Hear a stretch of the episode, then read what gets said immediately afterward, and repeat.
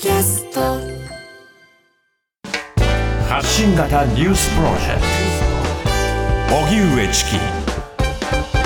セッション。発信型ニュースプロジェクト荻上チキセッション。荻上チキと。南部ひろみが生放送でお送りしています。ここからは特集メインセッション。今日のテーマはこちらです。メインセッション。取材報告モード。社会をこれからどう設計していくか4年ぶりの大型開催。福祉機器展は社会をどう変えるのか。今日はですねえー9月27日水曜日えー午前11時となっています、はい。えー私たちは今あの国際展示場駅前からですねえーシャトルバスでやってきましてえー国際福祉機器展というえーそうしたイベントが行われる会場にやってきました、来ました。このビッグサイトは普段はまあコミケとかいろんなイベントが行われるところなんですけれども、はい。まあ、今日は国際福祉機器展、うん。まあ、これはどういったイベントかというと、まあ、あの本当にさまざまなえー福祉機器、まあ、例えばあの装具とか義足とか車椅子とか杖とかセンサーとか。ベッドとか。いろんな、はい、アイテムがこう、うん。一堂に会してですねね。紹介される。なおかつ体験もでき、うん。セミナーもあり、えー場合によってはその障害者スポーツの体験とかあとはその高齢者体験ということであの重い荷物を持ったりえー視覚を、まあ、視野を狭くしたりね。いろんな当事者の体験ができたりあるいは介護の技法なんかをねえー共有できたりという、まあ、本当にあの介護ケアに関わる人にとっては、まあまあ、一大イベントと、ねいうことに多岐にわたるわ月さんが、はい。ハートネット TV うでん。取材に来てるのを映像越しに見たってうんいううんのを実際にこれから見れるっていうんで。初参加ということですよね。初。参加です、はい。楽しみです本当にねあのあこんなに発展してるんだとねか、そのあいろんな知恵がうん、技術を必要としている人がいるんだなっていうことが、とても体感できるものになっているので、うんでは早速行ってみましょう。これからの社会をリスナーの皆さんと共に考えていくシリーズ社会をこれからどう設計していくか。この企画はみんながみんなを支える社会を目指し企業や NPO、行政、国際機関などとともに国内外様々な社会課題の解決に取り組む日本財団とのコラボレーションでお送りしています。東京ゲームショウや東京モーターショーなどは大きくメディアでも報道されますが、今回セッションが注目したのが、現在東京有明の東京ビッグサイトで行われている国際福祉機器展。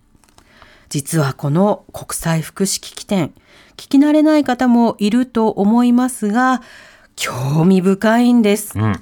すべての人々が地域の中で社会参画を果たしながら豊かに生活できる。地域共生社会の実現に向け、およそ380に及ぶ会社、団体、出店者と1000点以上の製品が並びます。ベッド、車椅子、入浴介助器具など最新の福祉機器が社会をどう変えるのか。今日は国際福祉機器展の取材報告をお送りします。はい、南部さんと一緒にはい、取材に二人で、行ってまいりまして、はい、行ってきました。はい、先ほど冒頭の音声聞いていただきましたけど、心なしか眠そうだったかもしれません。二人ともね。我々にとっては早起きの 時間帯に出発をしたということになりますが、あの世の中にいろんな困りごとがありまして、ええ。でとりわけ福祉周りのあの困りごとですと、まあ、バリアフリーをしていきましょうとか、まあ、合理的な調整や配慮をしていきましょうということが今言われているわけですね。はい。でそれはあの例えばインフラを整備するとか、これいろんな、まあ、解除や補助をするとかそうしたことも重要なんだけど実は役に立ってくるのがいろんな機器アイテムなんですね。はい例えば、あの、車椅子でも、あの、長距離を移動できても、あの、全く疲れないような車椅子があったり、電動車椅子があったりすれば、移動距離なんかもね、より長く、そして、えー安全に移動できたりということがあるわけですよね。あるいはその食事の介助、はいなかなかあの食事も喉も通らなくてっていった時に食べやすいものとか、うん食べやすいアイテムとか、うんあの喉を通ることはすんなりいくんだけど箸を握るのがなかなかできなくなってっていう状態になった時に、はいこの箸なら握れますとかこういったスプーンならいけますみたいな、うんアイテムがあると困りごとが解消すると。いうことになるわけですね。はい。言うなればこの福祉機器店は困りごとの解消レパートリー、うん。まあ、それのまあ一覧会というか博覧会ということになっているのでそちらの方に行ってきました。はい。で、今回取材報告するのは、本当に私と南部さんが、まあ、機器店の中を歩いて、うん。で、その場その場で気に,、ま、気になったアイテムを、そこにいるガイドの方、はい。あの、要はその機器などの、まあ、案内人というか、紹介人の方々、はい。まあ、企業の方々ですね、うんうん。直接ね。にインタビューして、はい。その場でアポを取って、うん。お話聞かせてくれませんか、はい。ということで、話を交渉しまして。そうしたことが繰り返されるという、はい。今日の放送です。そうです。聞けば見えてくる福祉機器店ということで放送していきましょうか。はいでは早速ご案内したま、えしていきたいと思います。はい。まずは、えーテクナート株式会社さんを取材したんですが、どんなアイテムでしょうか？特に気になったのが、やはりそのバックカバーであるとか、あと衣服が気になったんですけれども、匂いがあの取れる、はい、ということがありますけど、これはどういった、はい、あのニーズに合わせて作られたものになるんでしょうか？こちらはですね、まあ、の当社がですね、ま、テクナード株式会社というんですが、湿気と匂いに特化した生地を、えー特許とか、まあ、生地をですね、うんうん。えー作っておりまして、まあ、その生地を使って、まあ、特にあの匂いと湿気が気になる医療介護分野の、はい。まあ、製品を作るために、まあ、今日今回このようなものを持ってきて展示しております。うん。まあ、具体的に言うとこれ導尿バッグカバーって言って、まあ、おしっこ、まあ、前立腺がんとかの人だと、まあ、おしっこ、まあ、排出ができないので、まあ、導尿バッグって言ってこういうふうにたまたまるんです。はい。でどうしてもやっぱ匂いの問題ってあるんです、うん。あとやっぱ尿なので体温体温とかで結構蒸れたりするんですけど、まあ、それをこの当社のこの黒い生地があのシリカクリーンって湿気と匂いを取れる生地になってますので、うんうん。まあ、それをこう密閉すこうやって密閉することによって匂いと蒸れを、えー防止すると、であえてカバン風に見せる。要するにまあ導尿バッグって結構デリケートな製品なんで、あんまり人に見せたくないものなので、それをこう、まあ、ファッション性衣装性を高めてですね、えーちょっとしたバッグちょっとしたよそ行きのバッグみたいな風に使えるように、まあ、ポケットをつけて、まあ、はハンカチとかティッシュとかですね、うん。まあ、スマホ程度であれば入れれるようにしてあります、お出かけにも使えるんですね。そういうことですね、でこちらがあのその生地を使ったこれ紙瓶カバーです、うん。はい、あのやっぱりどうしてもこの今むき出しに置いてあることが結構多いんですけど、はい。ベッドのそうん。そうするとやっぱりこうそれをねあの訴求できる方だったらいいんですけど、どうしても言葉で発しられないと。だけど、うん。やっぱり自分のそれを見られるのっていうのはあまり好ましくないだろうとうん。いうことで、まあ、うちの生地を使ってで少しまあちょっとこう癒しみたいな効果も与えられればいいかなと思いまして、可愛い。ゾウさんやウそうサギさん、パンダさんの、はい。そうです。あえて、はい。こういった象とかあのウサギの形をさせて、ええ、癒しを癒しを与えながら、ちゃんと機能もしていくというようなあ製品になってます、うんうんうんやっぱ匂い周り気にされるあの方は当然ながら一体いらっしゃいますもんね。そうですね。やっぱりで、に日本人って結構匂いと、は匂いって結構敏感なんで、やっぱり自分の匂いがこう人に迷惑かけてるんじゃないかっていうのを、まあ、嫌がる方が、まあ、非常に多いんじゃないかと思いまして、うん。まあ、そういった、まあ、なかなかそうこう表現できないところを、まあ、尊厳シリーズっていう、まあ、うん。うち、まあ、ああいうあの、まあ、尊厳をテーマにした製品をやってます。い、うん、尊厳シリーズということは他にもシリーズがあるんですか？あそうですね。さたと例えばこのこれあの生地同士がくっつくんです。普通のマあのマジックテープだと硬い硬いのでビリビリビリってそうそうそう、はい。でもこれ生地同士これ触っていただくと分かるんですけど、ええ、タオル地みたいなってる。本当だ。柔らかいですね、たえタオルだ。えまさにタオルこれくっつく、えあ本当だ。くっつきました、ええ。でこれ横の力だと絶対外れないんですよ。あ。あ縦じゃないと外れない。つまり脱ごうと思わないとそうです。勝手に脱げることはないと。ベリベリもならないですそうです。音もしないんですね、うわー。しかもソフト、ええ。柔ら肌かい。触り柔らかいでそうです。すねはい、でここににわたうちの湿気と匂いを取れる機能も加えたので生地そのものに。ええ要するにボタン代わりになるんですけどちゃんと湿気と匂いも取れるとうんうんいう機能を加えてます、ああ。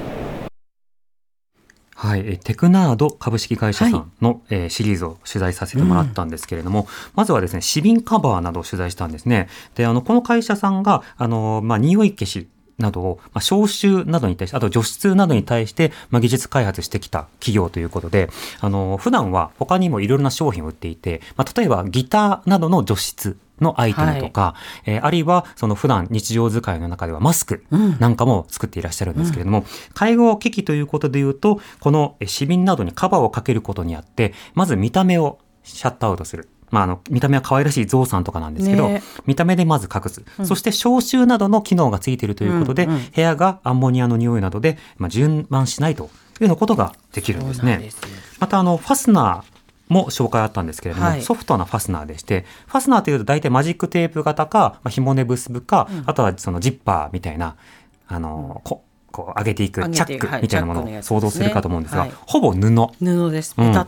でもなぜかくっつくんです。ねで、ベリベリもなく、で、勝手に剥がれちゃうっていうこともなくて、横方向に引っ張っても剥がれないんだけど、縦方向に剥がそうと思って剥がすと、なぜか外れる。で、それが消臭や除湿、吸湿などの効果もあるということで、まあ、やはり衣服などにも匂いがつきにくいとねいう状況がある。生地から。これらを尊厳シリーズと呼んでいてなるほどなと。つまり自分の匂いを他人にその嗅がせないとか、他人に不快な思いさせたくないなというような気持ちを、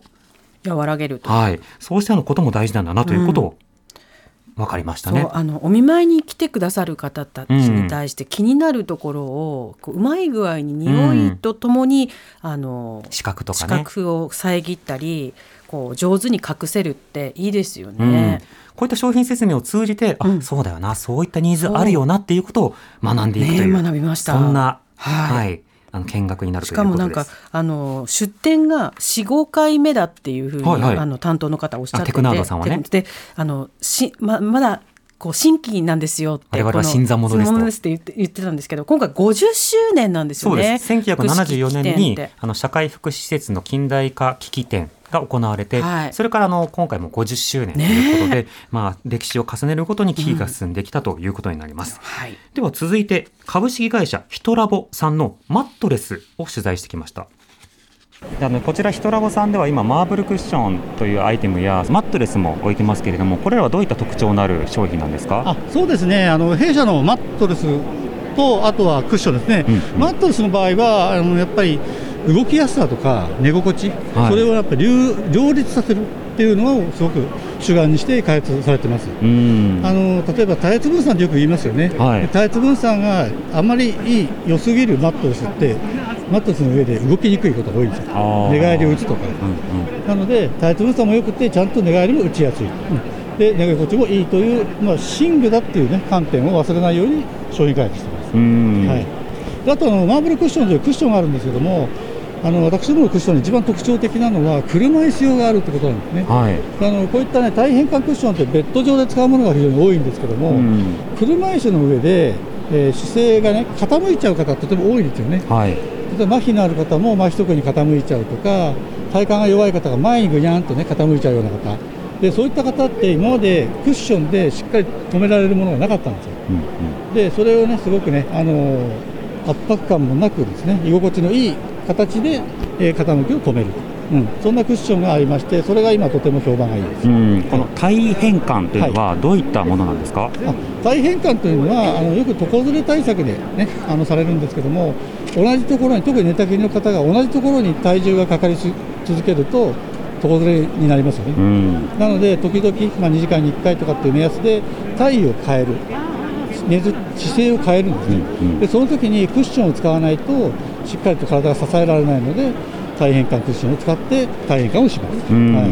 そのクッションはもう本当にその方のやっぱ形とか姿勢に合ったものが必要になってくるわけですか、えー、とあったものというよりはその方の姿勢とかあと部位、ん。うんあと体格に沿うものですね、うんうん。だからフィット性が高くてどんな方にもちゃんと沿ってくれる、うん、そういったものが必要なんですね、うんなるほどこれあのどういった現場などで使われることが多いんでしょうか？えーとまあ、病院、施設、あとは在宅でも結構使われてますね、うん。で在宅の場合はレンタルができますので、はい。えー、と体変換器、あるいは車椅子持続金という、ね、登録がされてますので、それで大体、えー個人負担で250円とか、そん。れぐらいで1ヶ月借りることができます。ああなるほど、はい。じゃあちょっと自分に合ったものを試したいなっていう時は、はい。い、ろんな形をポッと試しながら、はいはい。あじゃあこれがフィットするなっていうのことを探るわけですか？そうですね、まあ、あの在宅の場合は、ケアマネさんとか、あとあの訪問リハの方とか、福祉職専門相談員の方に相談すれば、あの大体この辺のものが合うだろうって見繕ってくれますので、うん。あのまず相談されるのがいいかと思いますね。なるほど。わはかりました。ありがとうございましい、た、はい。え株式会社はいヒトラボさんのマットレス、うん。紹介したんですけれども、まず体分散とか体圧分散という言葉が出てきましたね、うん。ずっと同じところで寝たきり状態になってると布と肌がずっと接触し続けることによって、その肌が荒れたり褥瘡になって、あの非常にこう、まあ、傷のような状態炎症を起こしてしまうような状態などを生んでしまうわけですね。そして、まあ、衛生上もよろしくない、そうするときにその介助などによって、まあ、姿勢を変える必要があるんだけれども自分で体を動かせない方の姿勢を変えるっていうのは実は大変で、というのは変えたとて元に戻ってしまうわけですよ。重力に身を任せると、そうなった時にあのその横にこう例えば向いた時にゴロンと、えー寝そべり返らないようなところにちょうどこうマットレスを置いてマットとかクッションを置いてそれでまあ対対体の姿勢というものを維持をする。で、これは寝た状況だけではなくて、例えば車椅子ユーザーの方でも、いろんな姿勢の車椅子の方がいらっしゃるわけですね。あの、ちょっと斜めになったり、うん背中が曲がっていたりとか、はいあと長時間座っていると反対の方に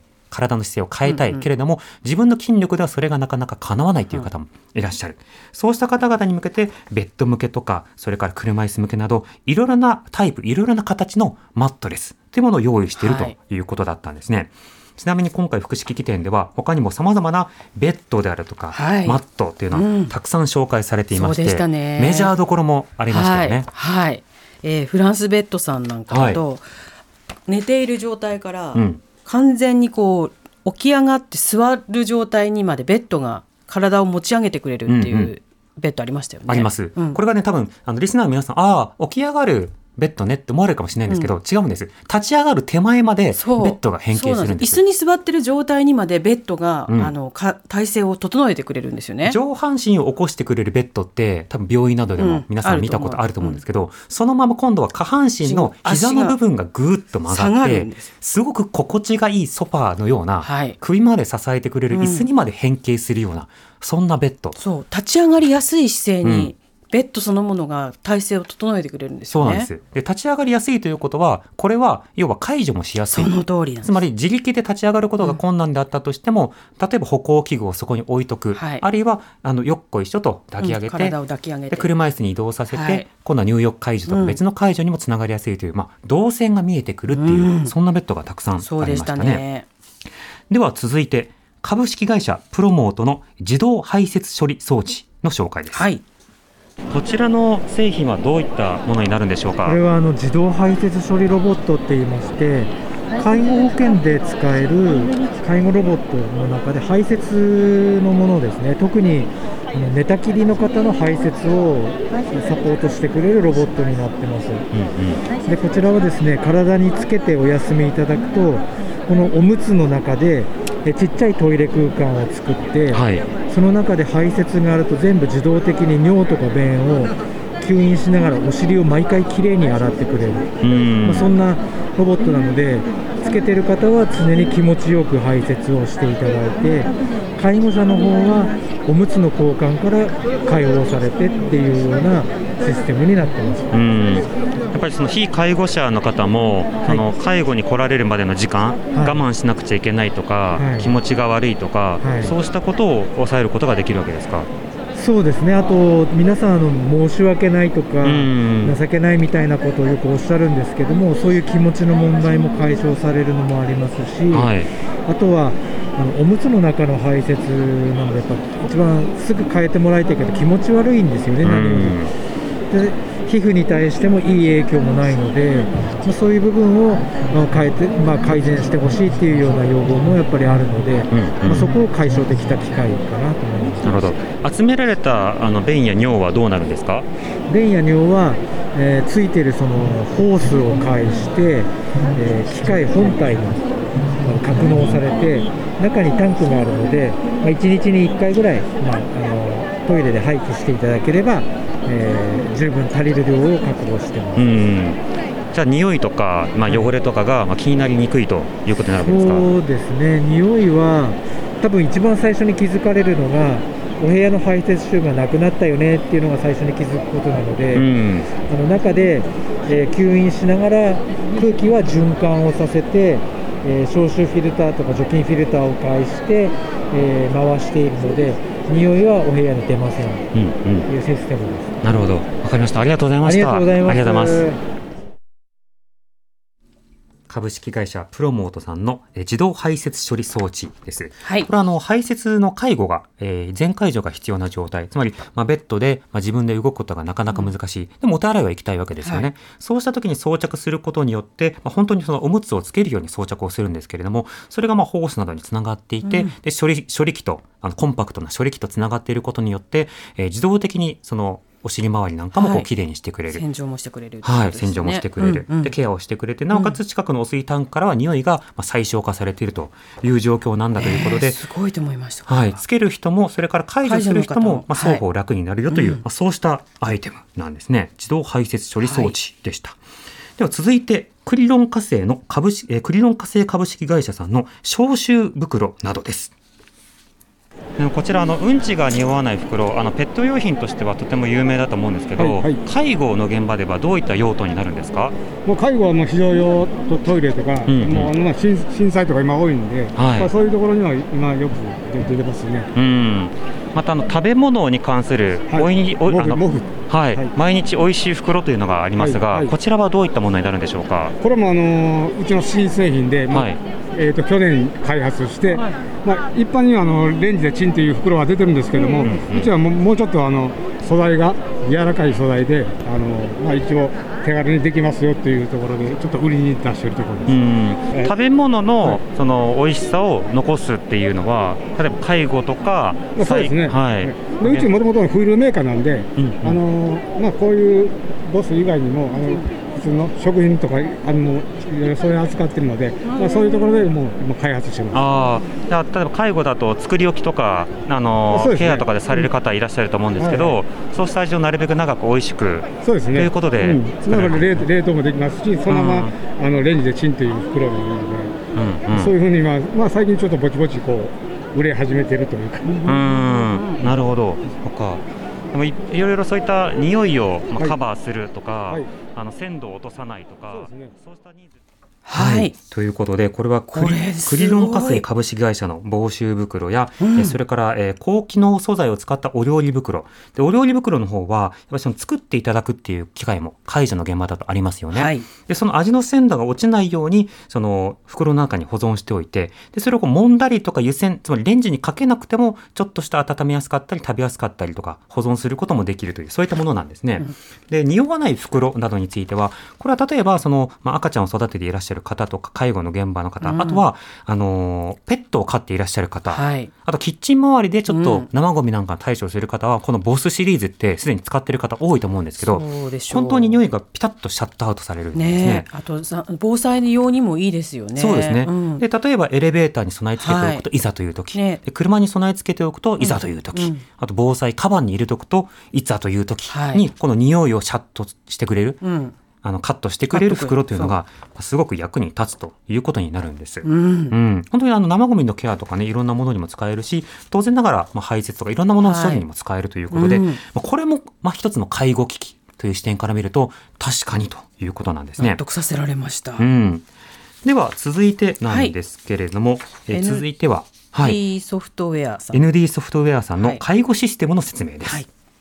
弊社あの介護のソフトメーカーで ND ソフトウェアというメーカーになるんですけども、えー介護ソフト、えーまあ、請求する、えー記録するソフトであったりとか、えー今ですと、えー、このチャット GPT とその介護記録をつないだものであったりとか、まあ、こういったあの、はい、このタブレットを使った記録システムであったりとか、であとあの損保、えー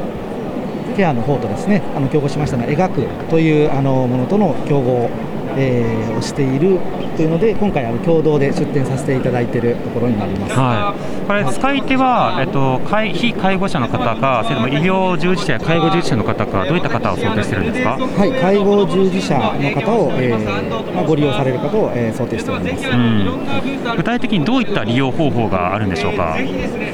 どういったあのシステムで何に使えるんでしょうか？はい、えー介護介護事業者の方がですね、えーまあ、日常運用されている部分で、えー利用者さんに対する記録であったりとか、うんうんそういったものをシステム化、まあ、ICT 化ですね。あのするためのシステムになっていて、えーそこからも派生して、えーこのチャット GPT を使ったり AI を使ったりっていったものをシステムであの、まあ、手助けしているようになります。なるほど、まあ訪問の記録であるとか、あとリモートで今の状態を伝えたりとか、そうしたこともできるということですか？えーそうですね、まあ、タブレットを活用して、えー実際の利用者さんの宅に訪問したところで、えー記録を入力したりとか、えーまあ、リモート、そうですね、弊社のクラウドサービスもございますので、えーリモート、えー出先とか、えーリモートワーク、えーテレワークですね、にも対応した商品というふうになっております。うん、なるほど。わかりました。ありがとうございます。はいさてということで、はい。えここに来ると今度はシステム周りの話が出てくるんですね。データ。はい、あのデータ管理とかあとクラウドサービスとか、あるいはそのまあ様々なセンサリングサービスっていうものは介護の現場でなくてはならないものになるんですよね。まあどうしてかというと、まあ当然ながらいろんなシステムをまあ共有することによってあのまあ、介護士、介助する方々が情報を共有をしたり、あるいはどういうふうな仕方で、まあ、プランを立てればいいのか、まあ、そのデータというものを、まあ、タイムリーにシェアすることができるわけですね。うんうんうんうん。少し前の介護の現場とかだと申し送りとかがあって、で、紙なんかにね、はい体温とか、そうそうそう。デイケアの中でね、うん。うん。まああの共有する。まあ、どういった状況になるのか、はい血圧がどうなのかとか、はい。朝どうで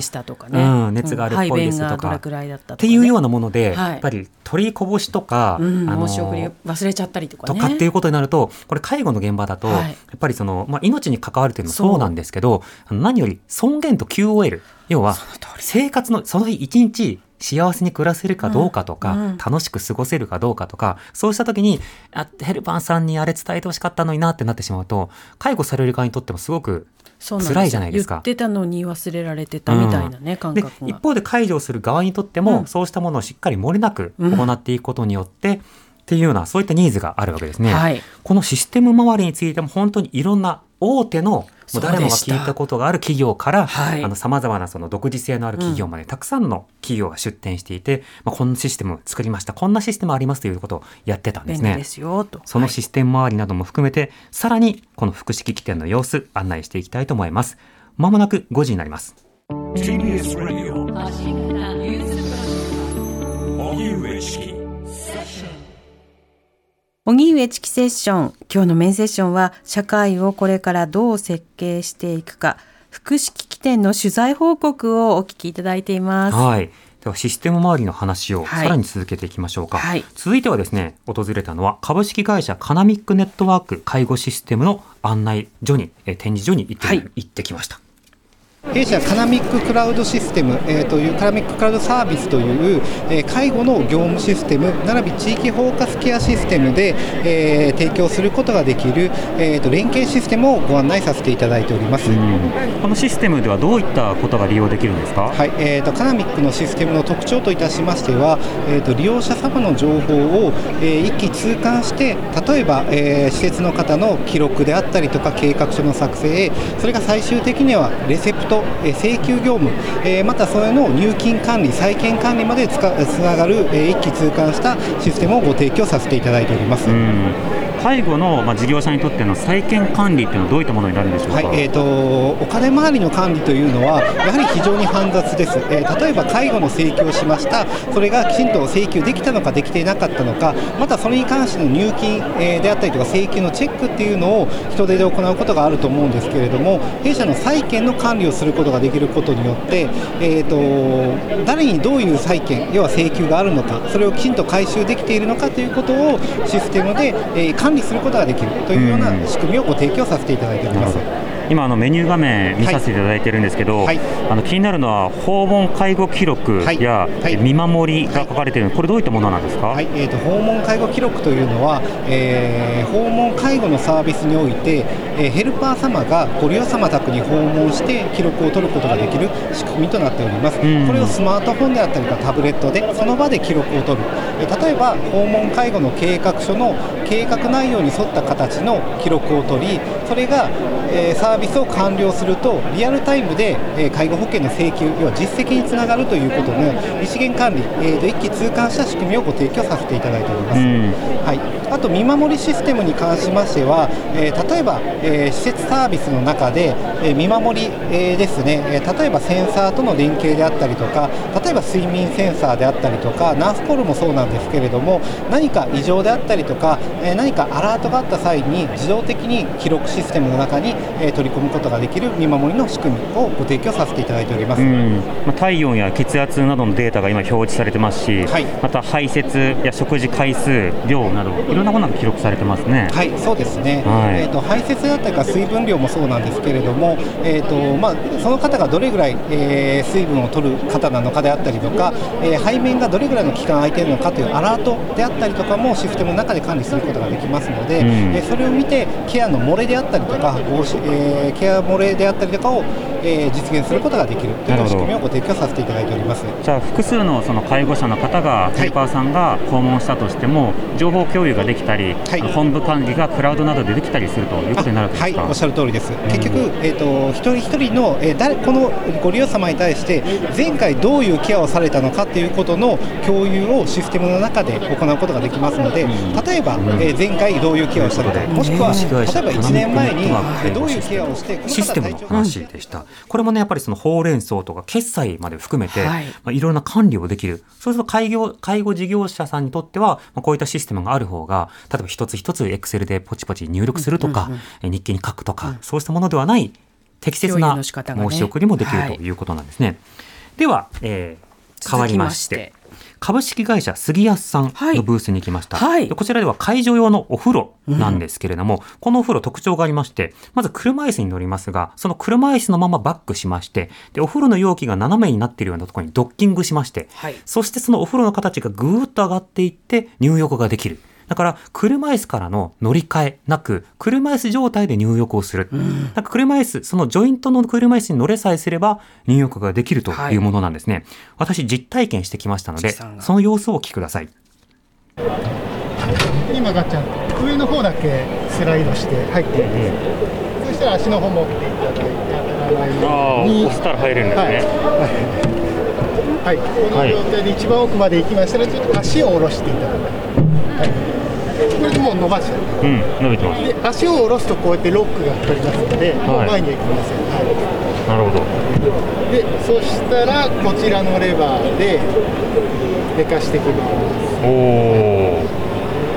で初めての利用者さんっていうのはちょっとのけぞるような感覚があるので、はい。えー、とこういうスピード調整とか声掛けとかしてで倒しますね大丈夫ですかっていう声掛けをしながらやっていた。で必要であればこういう停止もできます、はい。まあ、ゆっくりゆっくりです。はい。快適ですね。大丈夫ですか？あ気持ちいいです。初めての方結構怖いっていう方がいらっしゃるの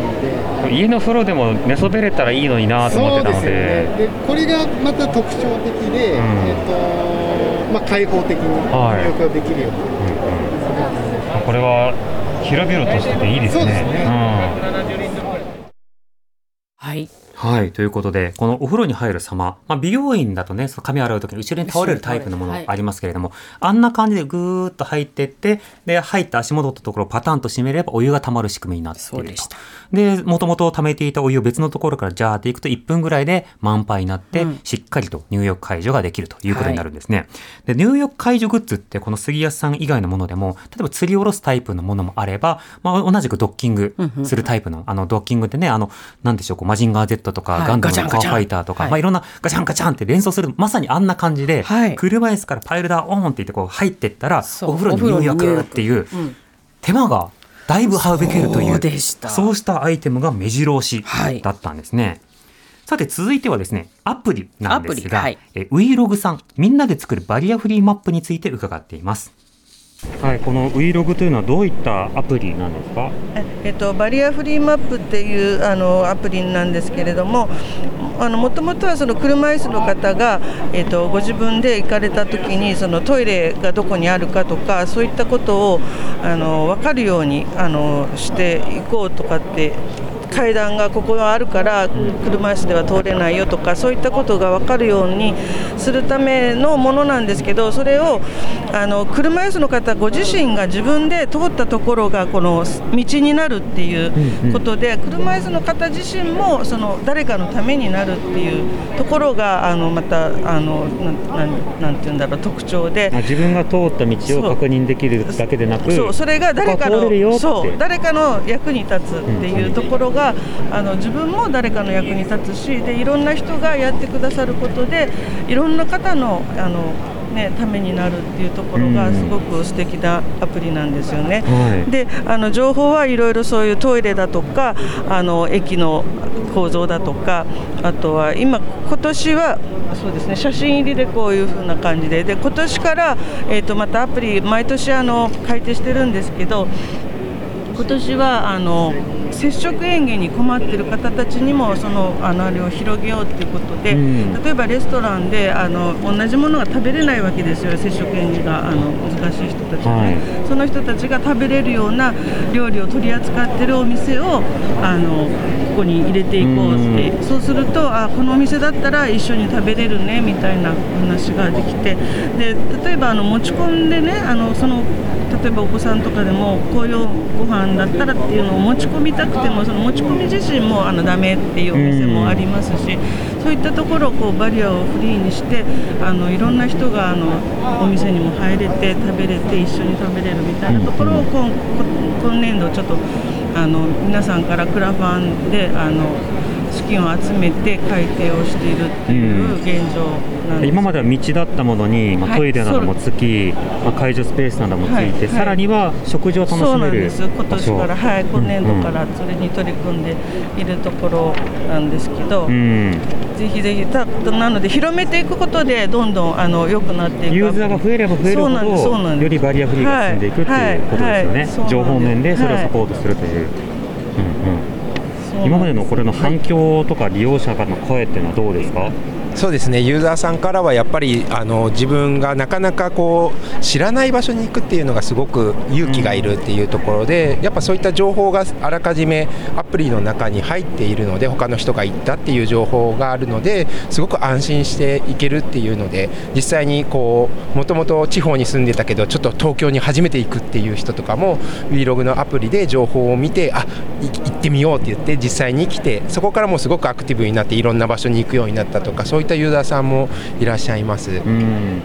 実際あの車椅子ユーザーの方などは、やっぱその出かける時のハードルいくつもありますが、でそのうちの一つが下調べをしなければ出かけられないっていう、そうですね。ことだと思うんですけど、このアプリだとあここか行けるんだっていうことで、とても便利ですよね。そうですねアプリだと、えっと、なんだ地図上で見れるので網羅的にあこのエリアあここにお店あるここにトイレがあるあここにエレベーターがあるっていうふうに網羅的に見れるのですごく動線が見えますよね。そうですね動線であのユーザーさんが通った道も分かるので車椅子の他のユーザーさんが通った道も分かるのでそういうふうに網羅的にこう見れるっていうところで下調べするときにすごくあの感覚をつかむっていうところであのすごく便利だっていうふうにあのよくユーザーさんからお話聞きます。うんちなみに現在ユーザーはってどれぐらいいらっしゃるんですか？えっと、ダウンロード数はもう10万ダウンロードを超えておりまして、はいでえっと、登録しているユーザーさんも3万人以上っていう形で多くのユーザーさんに使っていただいております。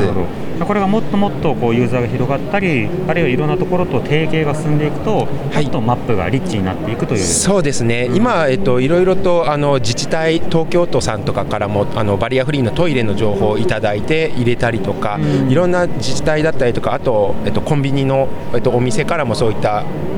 トイレのある車椅子のトイレのある、えっと、情報をいただいたりとかして、えっと、やっておりますのでそういったところでいろんな企業さんとか団体さんから情報をいただくことでよりユーザーが出ていけるようなそういった環境が整っていきます。また企業さんからこうレイヤーデータみたいなのでいただけるとまたよりより移動先とか分かってくるということになるんですね。そうですね、企業さんからいろんな、やっぱり、えっと、今は個人でこういろいろと投稿してくださっているんですけれども、それだとどうしても穴が開いてしまうエリアっていうのはできてくるので、まあ、そういった企業さんとかだと全国的にあったりとかするので、そういった情報が集まってくると、より日本のどこどこに行っても安心してお出かけができるっていうような状況になります。なるほど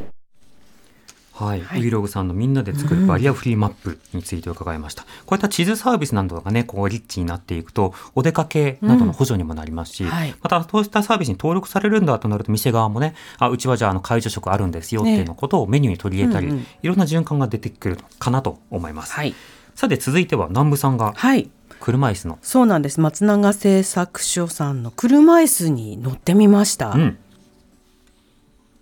俗に言う一般的な普通の車椅子に座ると、まあ、どんな感じかっていうとこんな感じでこれは持ってたりです、はい、そんなにね元気な人座ってもあれじゃないですか。これって言って何か気になることがあるかっていうと特にありません。ないですよね。椅子に腰掛けてるのとそうなんです。そうなんです。そうなんです、それでいいんです。ははい。それでいいんです。それでいいんですね。それでいいんです、はい。ただえー、とこっち座ってからこっち座るとまた感想が変わるかもしれませんっていう。そこはね楽しみですね。座り心地が違うっていうえーそうそうそうそう。同じ車椅子というかもう椅子だと思ってください。椅子だと車椅子と言いながらも車の部分と椅子の部分がありまして、はい。で私たちが今これやってるのが椅子の部分をどう快適にしていくかっていう話はなわけですよ。そうなんですね、はい、でこの部分を、はい。えー、といろいろとですね、まあ、工夫して、えーものづくりをしてきましたよっていうのがこちらの車椅子になるので,、はい。でこちら一回試して、えーはい。見てもらいましょう。じゃあ別の車椅子に乗っはいてみます、もうみもう普通に見るからにはいはい。座り心地が違うだろうなっていうふかふか感を感じるんですけれども。そうですねその前に今ちょっと、まあ、はい。裏裏裏で今いろいろと作業しますけど、まあ、気にせずや座っちゃってください。いい座ってはいしまい。ます、別の車ああふっかふかですね。ふっかふか。今腰がずしっとはい。で落ち折りました。一番の贅沢って何ですかって話なんですけど、はい。あのふかふかのシートに座ることもそうなんですけど一番の贅沢は、えー、と椅子にあなたの体を合わせるのではなくてあなたの体に椅子を合わせるっていうのが一番の贅沢だと思うわけですよ。納得ね、どの素晴らしい椅子も結局決まった形のものに対して、はい。自分が座るわけじゃないですか。そう。で座り心地でこう。合わせて。結局座り心地がいいだなんだ言ったところで、はいはい。所詮ね自分を合わせてるんですよ。なるほど、ねまあ、これは椅子のメーカーにしたら怒られちゃうので、はいはいはい。あのそうじゃないかもしれないんですけど、うんうんうん。まあ、車椅子に至っては、今座ってもらって何も気にならないとおっしゃりましたけど、はい。でもそれは、えー、と自分が座りやすいように、えー合わせてるっていうことなんですよね。椅子の車椅子の方にです車椅子の方に、はい。ただ我々は元気な人なので、うんうん。それができるんですけど、はい。えー、と筋力が我々のお客さんたちっていうのははい筋力が落ちてしまったりとか、麻痺があったりとかで、ええ。自分の体を自分で支えられない方のための道具がこの車椅子なわけじゃないですか。そっていうの通りです。ことは、はい。自分であ自分で自分の体を支えるように車椅子に自分を合わせるのではなくて、えー車椅子側がその方その方の形に合わせられるう機能をつけとかないといかんよねっていうことで開発してるわけですよ。ということで、はい。今から合わせます。あ合わせていただけるんそうです。いやもう今で十分ぴったりなんです、背中背中がものすごく快適です、はい、でお尻ちょっと奥まで入れてもらっていいですかね。までぐりぐりと。はい。で、えっとまあいろんな合わせ方があるんです。いろんな合わせ方があるんですけど、まあ今まずはえっ、となんだな活動的な姿勢ですね。活動的な活動的。この上でご飯食べたりとかあ自分で漕いだりとか、何か作業したりとかその姿勢を作っていきますね、はい。いきます。せーの、いい。よ体の隙間が埋まっていくの分かります？わかります。はい。こうですね。あこうです。あそう隙間にポコポコポコポコ、あのこうですね。パッチが当たっていく感覚ですね、はいこうですねあここですね。ここ。あそう背中の真ん中辺ぐらいにはぐっと押し上がります。はい。こうやって隙間を埋めていくわけですね。はい。はい。で最後にお尻の後ろの隙間を埋めますね。はい。いきますよ。よいしょ。こんな感じね。ぴったり埋まりました。この感じね。はいこの、えっとまあ、胸椎と呼ばれるところなんですけど、この下側をこう支える、背骨のこの、ま、あの曲がってるところの下側をこう支える機能っていうのが、まあまあ椅子とかにはあんまりないわけですよね。ないですね。でこの支えを作ってあげることで、まあ、楽に座り続けて入れてもらえるようにしたいよねっていうのが、まあ、この車椅子の狙いというか。なるほど、はい。全くありました。これが大事という話です、私も筋力つけます。最近あ筋力つけた方がいいです、はい、あの座って仕事する方はね、はい、やっぱりエネルギー使うなと思うんですよ。本当に。いやわかりやすくありがとうございました。はい、これ説明してくださった、うん、えーと、と中村さんという方は、うん、この車椅子を開発したとか、はい、作り出した方なんで、うんうん、なるほどって説明のいちいちに納得しました。座り方に対する考え方が変わりましたねあの椅子が自分だけの車椅子になるんですよね、うんうん、姿勢ぴったり合わせてオーダーメイド感というかそうです、ね、動きやすい姿勢にが保たれるというか、うん、今あの座って聞いてるしゃる方はちょっと背中の方にこう手を入れてほしいんですが、はい、どこかに隙間があると思うんです、はい、でその隙間のところは椅子ではなくて自力で支えているということになるわけですね。そこにそうするとそこに負荷がある、うん、だけどそれがぴったりとお尻から背中までぴったりとジャストフィットにこう調整して支えると本当に体の力が抜ける、うんそれを車椅子の場合、車椅子でずっと移動し続けてるわけだから、その負荷を減らそうっていう話ですね。でこれは椅子サイドの話を今していただいたんですが、はい、じゃ移動サイドの話、うん、これまた南部さんが取材し電動車椅子に挑戦してきました、うん、えー、私は車の免許を持っていませんので、うん、操縦するっていうことは大丈夫かしらと思ったんですがどうなったのかお聞きください、はい、スーパーバギーや。足がない状態で、はい、乗ってい。ただい。て、はい、体のラインに完全にぴったり固定されるクッションですねあと固めですねそうですね、まあ、しっかりした、はい、あの割とこう補助をしてくれるっていう感じで、こう悪路で振られても、まあ、しっかりホールドしてくれる確かに、えー、なんかゴツゴツした岩のところまでもガンガンいっちゃいそうな、はい、そうなんです。でごついタイヤ、はい、でサスペンションも結構あの多く使ってて体がこう振られにくいようなそういった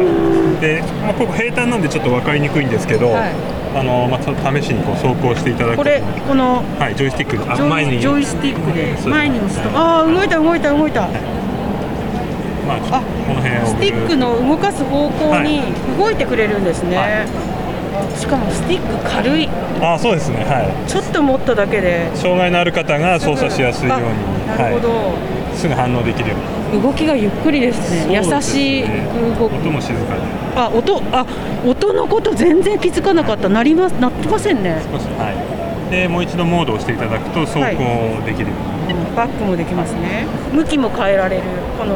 ティックの向きと同じ方向に動いてくれますね。私車の免許持ってないから、はいはい、こういうのすごい自分に不得意かもって思ったけど何にも情報なんか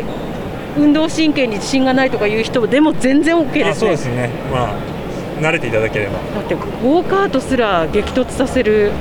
あースイスイだ。楽しいです。すごい楽しい、はい、どんどん出かけたくなる。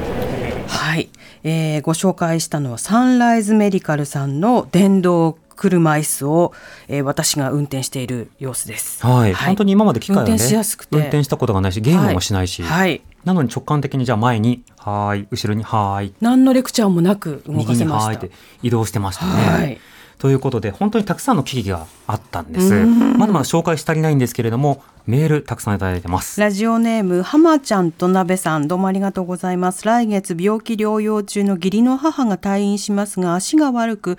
今までも何度か自宅で転倒しており救急車も複数回呼びました。そのため転んでも体が守られるエアバッグのようなクッションが組み込まれている服があったら欲しいです。また自宅も2階でエレベーターがなく病院への往来時の補助が大変なため楽に足が上がるような補助器具も欲しいです、うん。エアバッグのような服というのはね、あの、えっと、バイクに乗ってる方向けの商品は実際にありますよね。はい、なるほど。それがもうちょっと廉価で安い金額だといいですよね。うんねうん、ラジオネームママさん、どうもありがとうございます。私が欲しいと思うのは全自動洗人機です。うん、入浴機器でも入った後に前面の、えー、板を立ててあるとかあるけど寒い時もあるし、うん、介護者は入浴介助は大変です。そして介護される方だって羞恥心があります。なので、えー、円筒形の中に頭以外の体が入ってそれこそ洗車機のように体を洗って乾かしてくれるまで全自動のものです。そうすれば、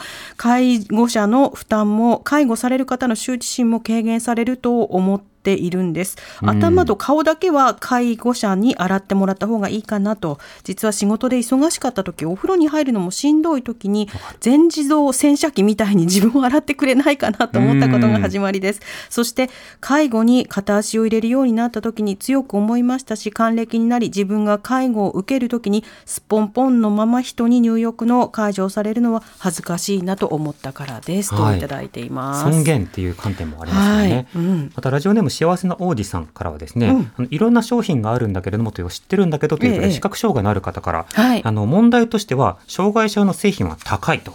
で同じ税金を払ってるのに住む場所で機器が安く買えたり買えなかったりするということで、うん、補助金の支給対象になっている自治体と、うん、そうじゃない自治体の格差が多い、だから、ね、今日紹介したものえー、便利じゃんと思うものいっぱいあるんですよ。はい。他にもあの例えば音声をその場で文字起こししてくれる、うん、聴覚障害の方向けのゴーグルとか、ねええ、階段を上れる車椅子とか、うん、いろんなものがあるんですよ。はいでもそれはまだお高いという状況がある中で、こうしたサービスが誰もが手に届くような状況を作るには、機会を届けるための福祉サービス、つまり行政ですね。そうした役割の大事さも同時に大事、まあ、うん、見えてくる知ってもらう、リクエスト出すっていうのもね、大事です。ですよね。これ使いたいです。はい。ためにはそのメニューを知ることからなんですよね。うん、はい。えー、今日はチキさんと私が行ってきました福祉機器店の取材報告をお送りしました。TBS ラジオ。TBS ラジオ。荻上チキ。ここで、うん、えー、メインセッションで最後に本当はお伝えしたかった、はい、もう一つのあの福祉機器店のお土産で液体とろみかけるだけという、うん、ダマにならないサッナジンでという。そうなんですあの福祉機器店で行列ができているブースがいくつかあったんですね。でその中で、まあ、近未来の車椅子とかで階段登れますとかいろんなところに行列できるトヨタ製のやつとかはあるんだけれども、うん。うん、地味に地味にって言ったらあれですけど本当に人だかりができてたうちの一つがこの液体とろみかけるだけというものでして、はい、あのどんな飲み物でも液体のこれを入れることによってとろみが足される。足されしかも炭酸を炭酸として味わえるままいきますよ。今入れました、はい、コーラをとろみをつけるということを南部さんがやってくださってる。とろみを入れまして、はい、でこれ3 4 0秒かき混ぜるということなので、はい、その間に私があの勇敢を紹介しておきます、はい、じゃ南部さん、えー、混ぜるのをお願いしますね。ビジョン田平株式会社さんの商品です。はい。では勇敢紹介しておきましょう、朝日新聞一面トップは推しの動物へ応援届ける。動物園が欲しいものリストを公開することで市民が購入して届けているという活動があるそうです。東京新聞一面トップは SNS の優しい使い手に炎上誤情報拡散ということで、はい、ネット対策について教育の現場で取り組んでいるということですね、はい、日経新聞はアメリカ激戦州労組票で火花ということでトランプ対バイデン、えー、労働組合をどう取るかという戦いが行われているということです。毎日新聞一面トップは日本舞踊×ロシアバレエ4年ぶり再演へということで舞踊とバレエが交わればどういった演技になるのかという、まあ、そうした舞台のリポルタージュが紹介されていますそしてそして読売新聞一面トップは孤独孤立対策を拡充政府方針ということで、まあ、あの孤独孤立対策を進めていく法律もできたわけですけれども、はい、それのための活動としてパッケージを出しましたよという政府方針を伝える読売新聞です。はいできました。ちょ,、はい、ちょっと泡が出すぎて。いただきます、はい、トロトロのコーラでどういうこと？トロトロのコーラ。トロトロのコーラです。泡よりあの液体の部分を飲んでください。どれどれ？はいとろみコーラを今試されあのとろみがある。飲み込みづらくなっていくときに、うん、あの誤嚥を防ぐための不思議。商品なんですよ。あのねとろみというのはあの要は誤嚥性肺炎といってね、うんうん、あの飲み込みがなかなか難しくなってくるとむせてしまって、はい、それで炎症を起こして亡くなるという方がとても多いんです、うん、でもね炭酸とか飲みたくなるんですってその声に応えた商品なんですとろみがついた例えば缶詰とかパッパウチ食品とかもあったりするんですけれども、うんうん、今目の前にあるこの飲み物にとろみをつけたいとかこのお味噌汁をすぐとろみにしたいというニーズはあるんですよね。そうそれを叶えるそうしたものにあなるほど。炭酸のあるとろみって。ビールもいけるんですって。これありだね。はい。荻上チキ